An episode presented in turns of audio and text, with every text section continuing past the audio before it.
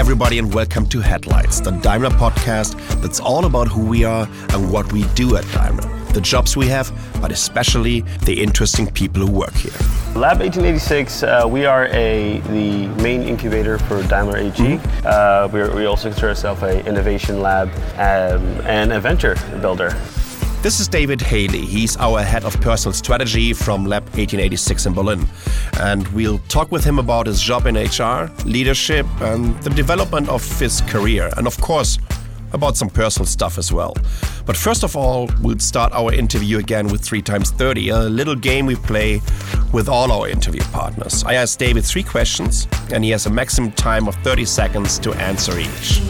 What's your special about your job? What, what drives you?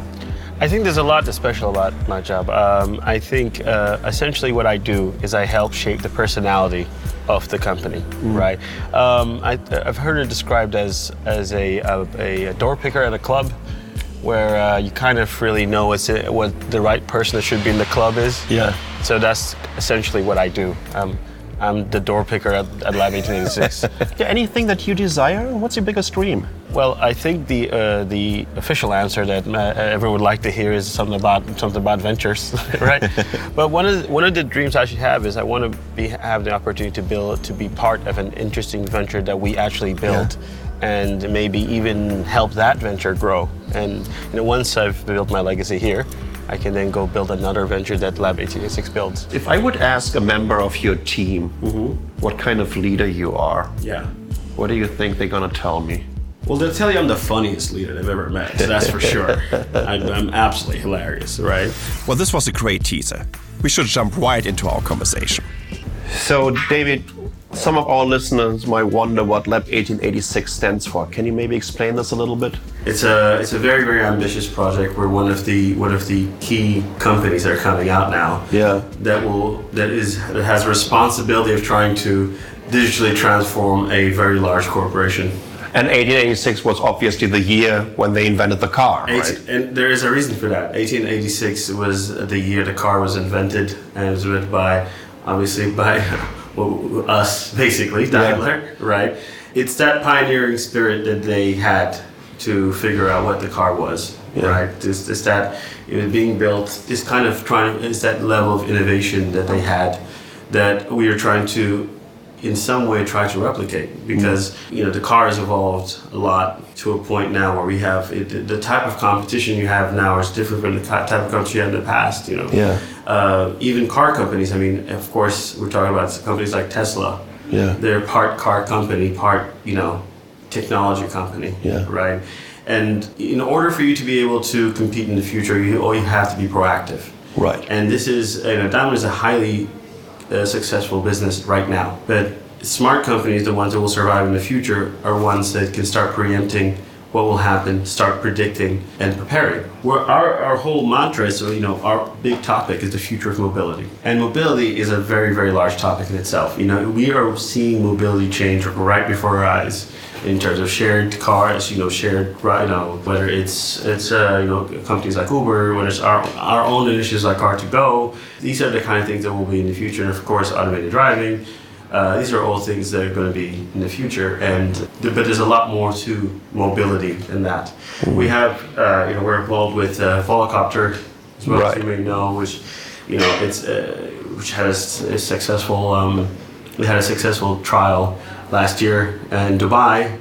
And uh, this is not kind of concepts anymore. These are tangible things that you can do now. And everything, there's an entire environment around it. There's an entire environment around these, these ideas and concepts and, and actual products that will shape the future. And yeah. what, uh, what Lab 1886 is going to be doing is basically uh, building out and we're building we're building the, the, the, the, environment around these future concepts right? Yeah. All of that is part of the future of mobility and that's what we're doing. Well during our talk uh, when we first met before we started recording this podcast um, you also mentioned that you're somewhat of an incubator uh, um, for daimler.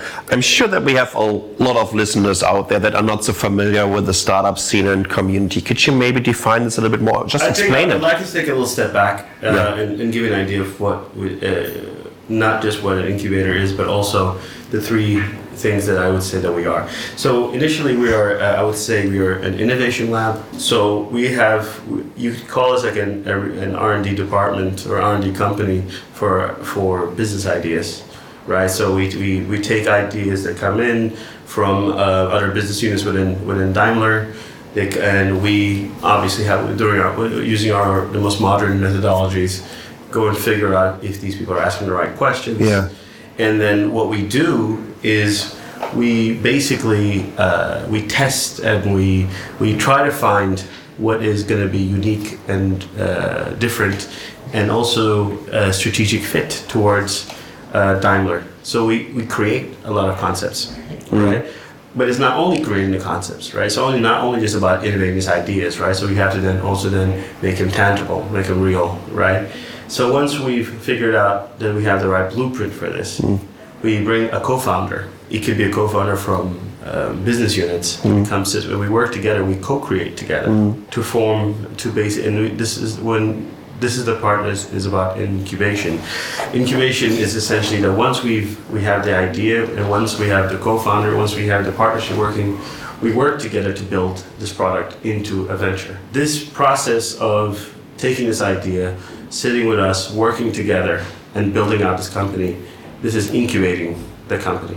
It's essentially taking it's, it's taking what was simply an idea to make it a real uh, make it forming a real business case for building a real prototype and building a new venture. So what, when you look at your daily job and your daily routine, Mm-hmm. um, I look around your offices over here. Is, is it more like working for an outsourced startup than for a global company? No, I think actually uh, Was it a hybrid or something? I would say it's, it's exactly that. It's uh, one of the things we like to call Lab 86 is that it's a best of both worlds, right? Yeah, yeah. There are pros and cons to working for a cor- corporation, and pros and cons to working for a startup. You work for a corporation, you have security, you have you have uh, defined processes, you have all of these things that you know you just know where you're going to be, and you know exactly what's going to happen. But what you're missing, of course, is impact. You don't have any impact when you work for a large corporation, or you have I wouldn't say no impact, but you have less of an impact. Yeah. Uh, when you work for a startup, you have a large impact. You know, you know, uh, however, there's really no security. There's uh, the average life cycle of the you know at something like 95% of startups in uh, tech startups in Germany, uh, you know, they collapse uh, before their fifth birthday. Yeah. Right. So what we are, I would say, is the we have all the advantages of having being a daughter company of Daimler. So Yeah. we know that Daimler is going to be around tomorrow. We know will be around next year. Yeah. We know it's going to be around for the next 10 years. There is that security. But what we had, our other advantage is that we get to be, we get to build our own processes. We get to build our own, we, we literally can go from scratch and be fast and compete with all the best tech companies. Because uh, one of the disadvantages that being in a large corporation is that you just can't match the speed of, of a of small startup Right. because they uh, they're solution oriented, not process oriented. And we get to be solution oriented. Of course, there are challenges trying to integrate these two concepts. Just, it's not nirvana, but as a concept or our ambition is to basically find a way that we can be as fast as any startup and, and coming up with solutions, but also having because of the security to also take more risks because we know we can take more risks because we won't collapse Yeah, yeah. and then that it's in that place of risk is where you have true innovation So we touched it already briefly during your introduction, but I would love to get to know more about your specific job. What does the head of personnel strategy do? a head of personnel strategy is actually one of those titles that probably sounds a little strange to somebody who works at Daimler in a corporation because it's, it's, it sounds like a startup sort of title in many ways, but it, it comes from a deeper source. Now, we all agree that if you speak to anybody, they all agree that the biggest asset a company has is its talent. Different in the past, if you had different businesses, your biggest asset can be your uh, data. Your biggest asset can be, you know, if you're an oil company, your diggers could be your biggest asset. But in tech companies, it's literally the people, right? So there's nothing more important you have than there's no nothing you have with you. It's more important than your people because think of companies before their uh, billion dollar valuation. How many people worked on it? Mm. You know, you got it could be anything from ten to fifty people to hundred people, but something like 40 people can build a billion dollar business. Yeah. 40 people sitting down with just laptops can bring out a billion. So that means you have essentially what you have is the people being the most should be the very top of every consideration for a company. And that's where I come in, which is uh, I'm basically the people person. What that means is I'm involved in talent acquisition, talent retention, and all people related matters. So you're a headhunter. And, and one part of my job is yes, one part is, but it's uh, the reason why the I don't like the headhunter title. Other It's implication. Too Boba Fett. There is that, and uh, I told my dad I was a headhunter, and he kind of he really thought I meant I was going to go hunting. But uh, the problem with headhunting means that you once you identify your target, you make the kill, Yeah. you've killed it, and you're done. Exactly. Right. Yeah. What I do, it's is is is is multifaceted. I will be involved in bringing in the talent, so it's talent acquisition. For me, talent acquisition, that first call you make to a person, or you're already dealing with talent retention, because your first piece of contact with a company. You represent the company at its very first moment, right? Before they've done a single piece of research on you, is a call you have from someone like myself. So you're already you're part of branding. You're part of uh, how do you feel about the company coming in. You're part. You have so many uh, responsibilities in that very first call, Yeah, yeah. and you should take it that seriously. So what I that part is called talent acquisition, and that's how I bring in the talent. I ensure they have a, a certain experience, whether whether whether we decide on or not hire them or not. And when they once they come in, I also my not just myself but my team, we we ensure that we're always following the the talent because that's our biggest asset. So if it's our biggest asset, then of course we invest and ensure that we give it all the attention it needs. Can you tell us a little bit? I mean, when you look at your daily job and your daily routine, if sure. there is any routine, uh, by the way, what are the biggest challenges when it comes to kind of spot new talents? I mean, for first of all, you can look at their CV, right? You know what they did before. Right, Um, right. They obviously have a vita of you know other companies that they worked for. Is there anything that you're looking at specifically? So of course, with, a, with any job, people-related job, there's no such thing as a standard day. Yeah. There's no such thing. If we were, if I was a, let's say, a pure recruiter or a pure headhunter, as you say, then yes, you can you can organize your day based on speaking to ten people a day, five of which will will decide to interview and scheduling interviews. That would be your day. My day is completely different, and my team's day is completely different because what we do is we very uh, we work closely with the teams uh, with the various teams that we have. We have different silos. Uh, we uh, we uh, identify the profile that they need. That what are they? What are the big factors for them on a skill set level? And what we have is someone like myself. Uh, I've worked closely with the the management team for a long time to identify what is the profile of the person we want outside of their skill set. We have all of this data in front of us, and based on that, we build a strategy for search early. So we, de- we decide now which we, what are, where are we going to target, what are the kind of companies we can look at who have employees or the kind of people, the kind of skill sets they have. And from then, from this strategy, we then go and speak to people. Mm-hmm. We have a very, very specific way of doing so. This is something we've I've developed over the years. It's really being able to kind of, it's learning the psychology of the person you're looking for. So you really have to dig deep. Is, is, is there any specific category where you have a really high demand, or is there anything that you look for? What, what- what's the perfect Well, candidate? Uh, the I mean the perfect the perfect candidate is a, it's a it's a very subjective question. There's, Yeah. there's no real there's no real there's no such thing as the perfect candidate. They're just people who are suitable for the job and people who Yeah. are not. Right. I would say um, first of all, all the roles that we're looking for are all very high in demand roles because we, we are working with the latest technology. We're working with the latest type of methodologies, and honestly, every every large uh, high level tech company is looking for these people. Yeah. Right. Uh, the tech industry has always had a problem of talent because it's just never enough. There's just never enough. I think there's something like 15,000 unfilled jobs in Berlin, for example, just one city Wow. right now. And you you will there's if you speak to everybody, that's why there's a thriving um, recruitment consultancy businesses because people just need all the help they can get to get the right talent. Because uh, if you're a startup, getting the right the, your first ten hires determine the success of your business. So you really want to focus on who you bring in. We have we're in the same war with everybody else. Uh, the, there's an assumption that um, we have an advantage because we're Daimler. Uh, the reality is, in the tech industry, we have a disadvantage because. Uh, if you are a um, if you're an engineer, the com- the companies you kind of think of, they're gonna that you want to be are, are Facebook, are Google. These are the kind of companies that you think of, right? It's not it's not a, a Daimler, right? And our challenge is to convince a high level a, a talent that we are we now are uh, want to compete in that market.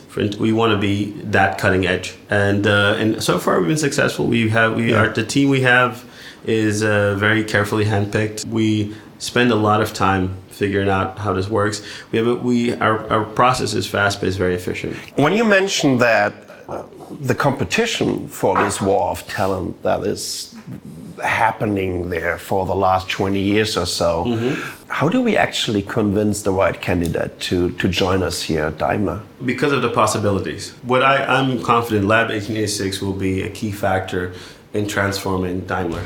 And it's a it's a bold statement, but there's a reason behind it. We generally believe that we're going to be the the I would say the tinder that lit um, this large uh, sea of change. Yeah. Because we could, we'll have tangible successes. Think of it this way: we have we have uh, we have the funding.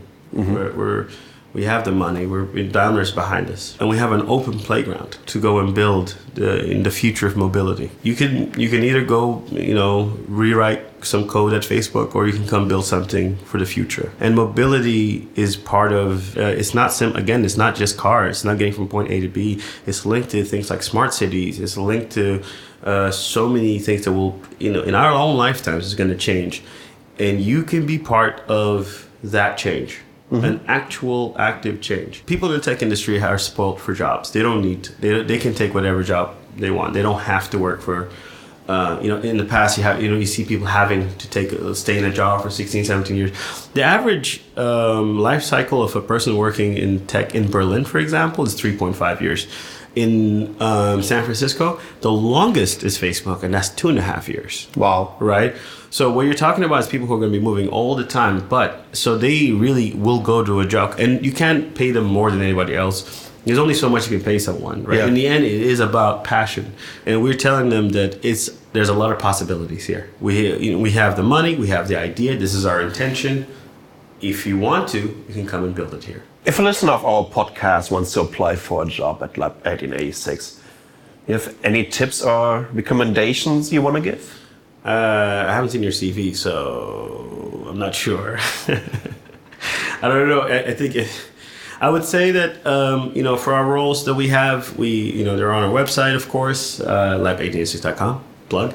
Um, I think that outside of the skill sets that we need, I think the number one thing that we look for is pioneering spirit. Being called lab, you know, of a lab of something that's going you're going to create something new Right. right? That's the curiosity. That's the the, the need for creation and innovation. But the 1886 part is that that's the pioneering spirit that created something that changed the world, right? Yeah. If you have a pioneering spirit, if you're someone that you know with the you need to wake up in the morning because something matters to you then this is then this is exactly the kind of place you want to be in you know you could work you could make much more money working for a i don't know making software for banks Yeah. right but that's all you'd be doing or, or you could be here building the future of, uh, of, for example, you know, wireless charging or uh, whatever it is, you know, or AI, or we look at topics like AI, we look at topics like, you know, how uh, cities connect, and we look at so many different topics Yeah. That these are the kind of things that should matter to you. And if they do, then this would be a good place for you. But here you have quite a diversity of different I mean, uh, it's a if you- potential jobs and what. Yeah, I mean, we have there's uh, there's five different silos we have. We Yeah. have for engineers, for software engineers, we have product managers, um, you know, uh, venture architects, which are like the entrepreneurs within the business. We have uh, you know designers, uh, you know, visual designers, interaction designers, service designers. We call UX UI designers and strategic designers. There's a bunch of roles, right, that we have here. But it's uh, the key. The skill set is one part but the um, really generally speaking, I'd say you can teach a lot of skill, but the pioneering spirit is something that I feel that you probably want to come in with before you come to the interview. We, we do have one of the things that I'm pretty proud of of what we've done and how we built is that we don't believe in the concept of the brilliant asshole because our business just doesn't need it. We work with Yeah. we, we're co-creating with a lot of people. We work with a lot of people. So for us, the idea of someone who can I don't know just is incredible what they do, but are also very difficult to work with is uh, outside of the ethics and morals that we're tr- or the culture we're building is actually not even conducive to our business. So for us, that's uh, a big key for us, which is that uh, our interest isn't. It's not simply the very best person in their skill set it's you should be very very good at what you do but also fit into this i have this ideology behind you that you are a pioneer you want to build and that matters to you more than most things Now we talked a lot about Lab 1886 and what you guys are doing here Mm-hmm. and what you set up. Have I asked you already about the locations, the various locations that you have throughout you the have not you have rudely you have rudely not asked me anything i mean Pitch it, I do mean, it. I've- So how many people are here at this location in Berlin? We're, we're- I'd say we're uh, uh, about uh, 60 or so people here Yeah. in Stuttgart. Yeah. Um, in Atlanta, we have a team there. We have a, a team in Beijing. Uh, So it's growing all over it's the growing. place. It's growing because we. Th- the important thing of having a team in uh, in Asia, a team in North America, and a team in, in Europe Hmm. is because innovation it evolves in different ways. Uh, you know, there are some incredible products happening in Asia that still we haven't got them. We have we don't have them here. We don't have them here. I mean, and w- what we our goal is to, for all these innovation labs to pop up and to independently innovate but we want to have uh, the talent kind of working in different locations for projects right? So that eventually we can learn from each other and you can and you can see where innovation goes. So we have all that knowledge that's, that's being built within this company can be shared Yeah. uh, and and hopefully in the end that we'll end up having this advantage. We'll have this massive advantage when finally building. David, now that we really talked a lot about Lab 1886, I'm going to give it another shot. I don't mind. I'm, giving, I'm going to give it another shot with the next question. Let's talk a little bit more about you. Um, Okay, I like long, you- I like long walks on the beach. Can you tell us a little bit more about your background and where you're from? How did Sure, your sure. career develop? I'm from California. I um, moved to London to go to law school. After law school, I then decided working as a lawyer was not for me uh, because it's a the be the name of being a lawyer is, is uh, uh, way more exciting than the 14 hour days. and I, like everybody else who enters uh, the people business, I stumbled into it.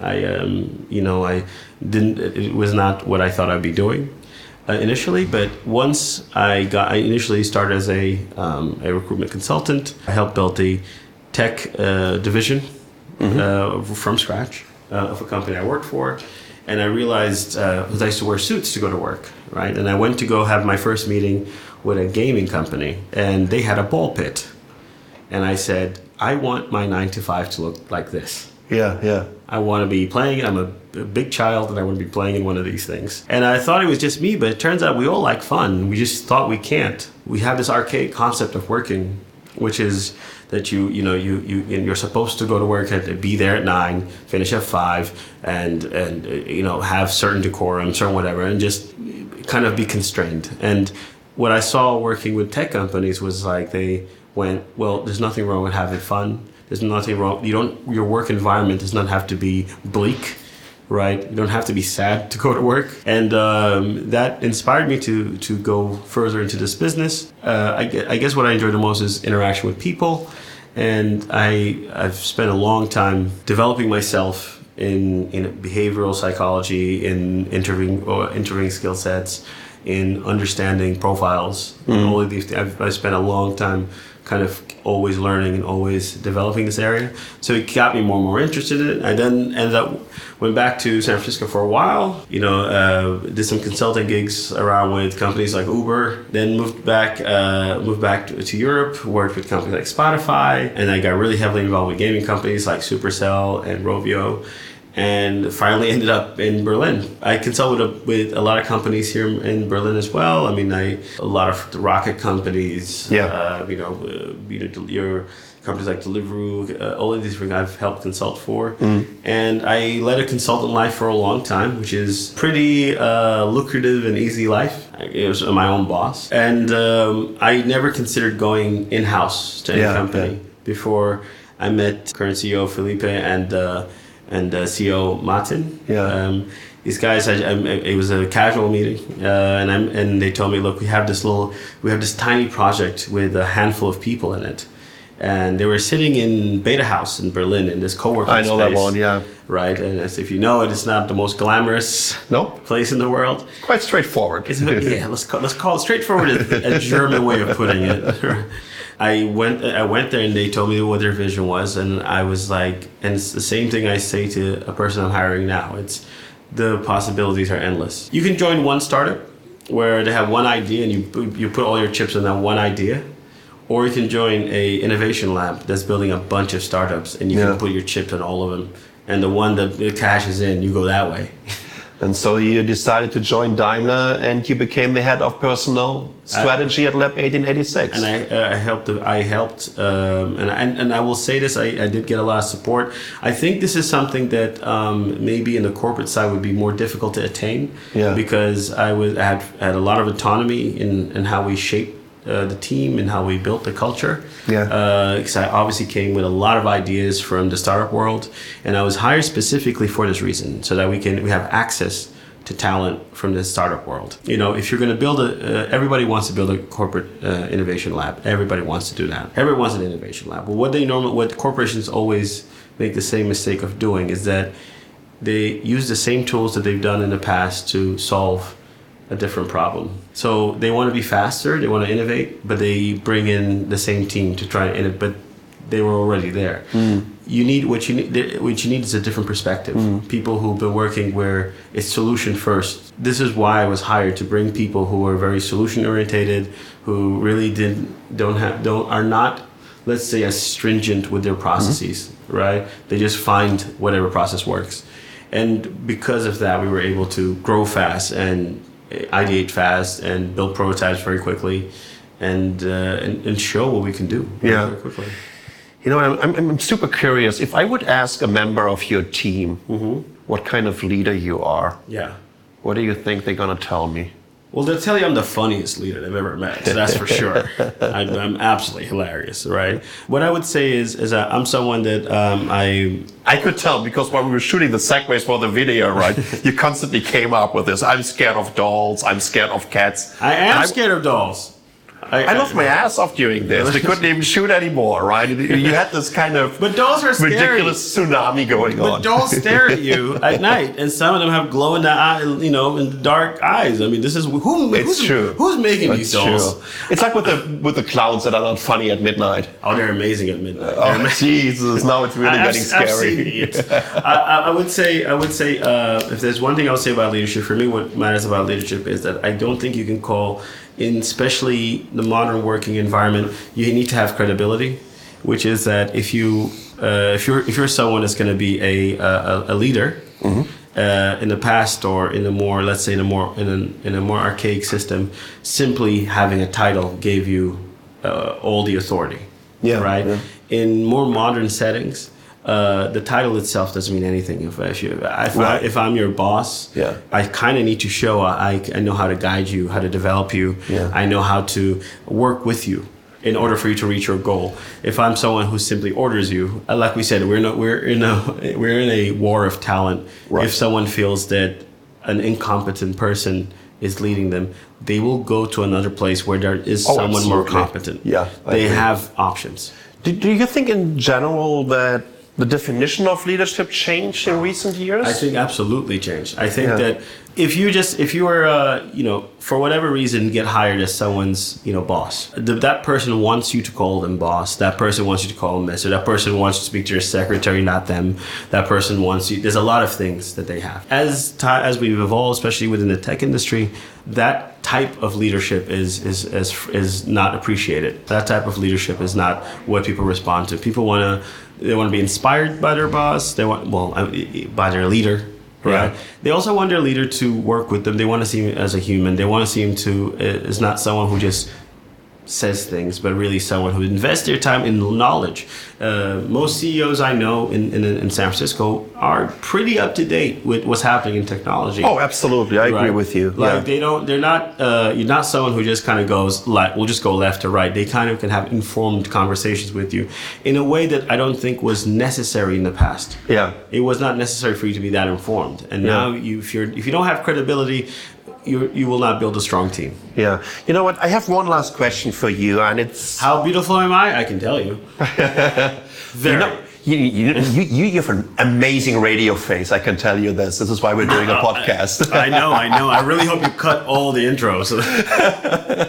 you know what? Just imagine being you as a student, and uh, I can tell you. What, what, what, what kind of advice would you give yourself for a future career with all the experience that you have? I would say is to never box yourself in. Yeah. Uh, I think it's. Uh, to never feel you're too old to do anything, to never feel like anything is too late, to never feel like that this one thing that you're doing determines the rest of your life. You know, you can take a, a bad career left here or there is absolutely fine. You just got to build yourself up. If you don't have, uh, you know, if you don't have a certain skill set, but you can see the skill set is valuable, take some time and learn it. Two years will pass by uh, in, in really fast. In, in the end, like I, I can just say for here, right? let's say if I'm looking for a designer, right? I know there's some people who are designers for you know seven years, but they have the wrong attitude. But uh, but if I I can meet someone who just kind of came out of they just did a course for two years, but they learned how to use the tools. Yeah. But they're dedicated and they really want to work. They will have a higher chance of succeeding. In the end, don't believe that you can't do anything later. Don't box yourself in one job. If you're not happy with whatever you're doing, learn another skill, it's easier, more more easy than ever to do so. That was a perfect quote for the end of this podcast. David, well, thank you so much for joining us. Um, I think our listeners can also find you on LinkedIn. I'm on LinkedIn. Uh, Twitter? Uh, I'm on Tinder. Uh, I love that one. I'm also on some odd posters, but uh, other than that, also, yeah. but more and more for our purposes, find me on LinkedIn. And also, find and if contact us if you'd like to check our website lab1886.com. We're doing very exciting things. Well, thank you so much for joining us. It was a real pleasure to talk to you. Thank you for having me. Cheers. So, this was Headlights, our Daimler podcast. And if you like what you heard, subscribe and leave us a like or a comment. And of course, we hope you guys join us again in our next episode as well, when we talk to Adi Ophek. She is the CEO of Mercedes-Benz R&D in Tel Aviv. You will find our next episode of Headlights right here in two weeks. And if you want to get to know more about the interesting jobs we offer at Daimler, please go to daimler.com/career.